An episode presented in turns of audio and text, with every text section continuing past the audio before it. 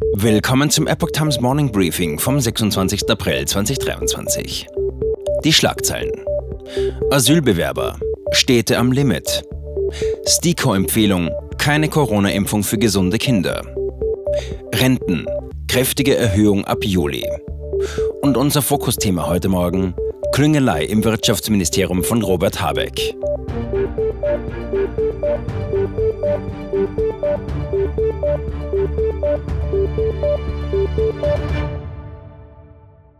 Der Deutsche Städtetag sieht viele Kommunen am Asylbewerberlimit.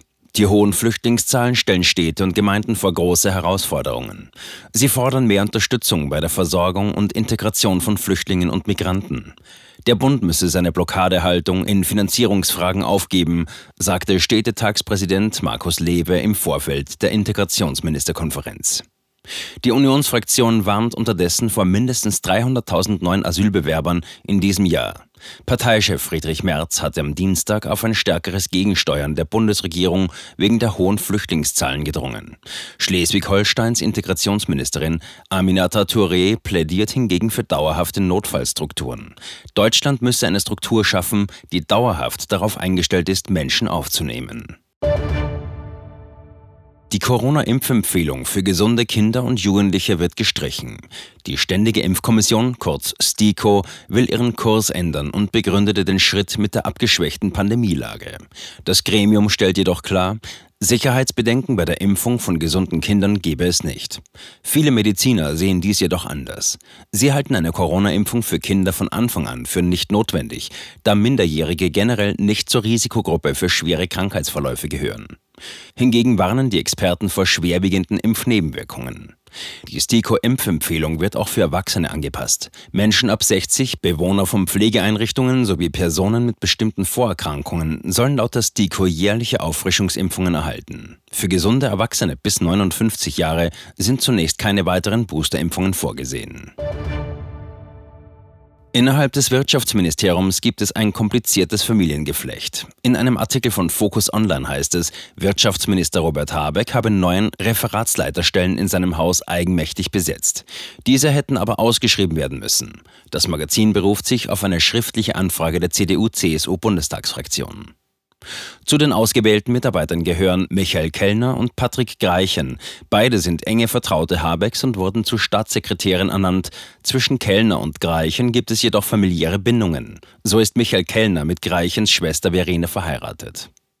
Auch Verena Greichen ist keine Unbekannte. Sie arbeitet beim Öko-Institut, einer grünen Organisation, die Millionen Aufträge vom Wirtschaftsministerium erhält. Von der Bundesregierung wurde sie in den Nationalen Wasserstoffrat berufen, der wiederum dem Staatssekretärausschuss untersteht. Die Liste der Greichens geht noch weiter. Jakob Greichen, Bruder von Patrick und Verena, ist ebenfalls Mitarbeiter des Öko-Instituts und Co-Autor einer Studie für Habecks Ministerium.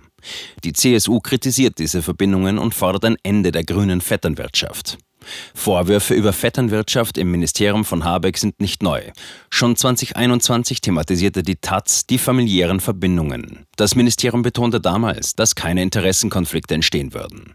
Kürzlich versicherte ein Sprecher des Wirtschaftsministeriums gegenüber dem Tagesspiegel, dass Vergaben unter Beachtung des Vergaberechts erfolgten. Für Patrick Greichen gebe es extra Compliance-Vorgaben, sodass er bei bestimmten Vergabeverfahren nicht beteiligt sei.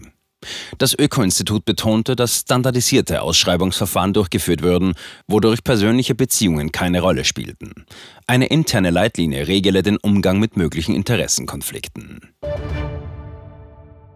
Die Renten steigen. Das Bundeskabinett möchte in seiner heutigen Sitzung eine deutliche Erhöhung der Renten auf den Weg bringen.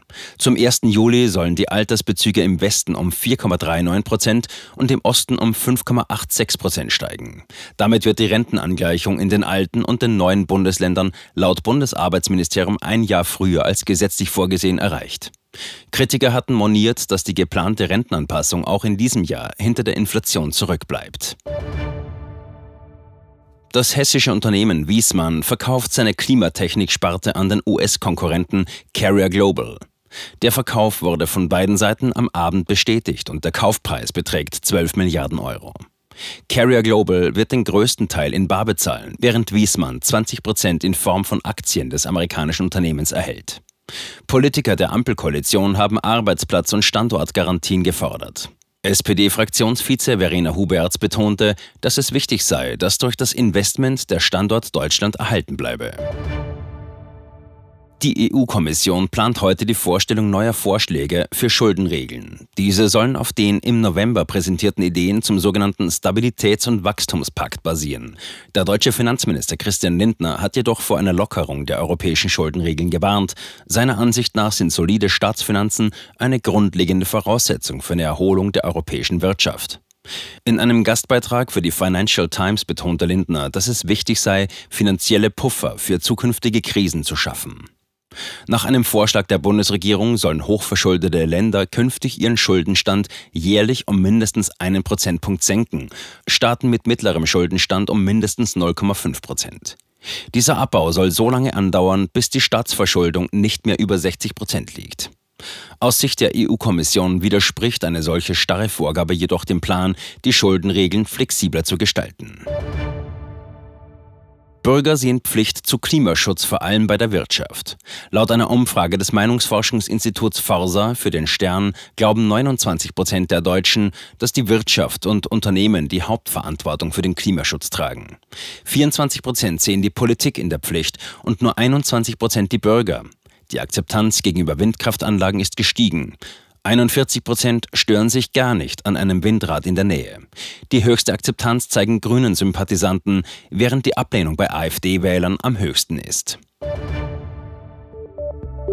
Das war das Epoch Times Morning Briefing mit Alexander Sieber. Die Epoch Times steht für Aufrichtigkeit und Neutralität im Journalismus. Bitte unterstützen Sie unsere Arbeit mit einem Abonnement und empfehlen Sie uns weiter.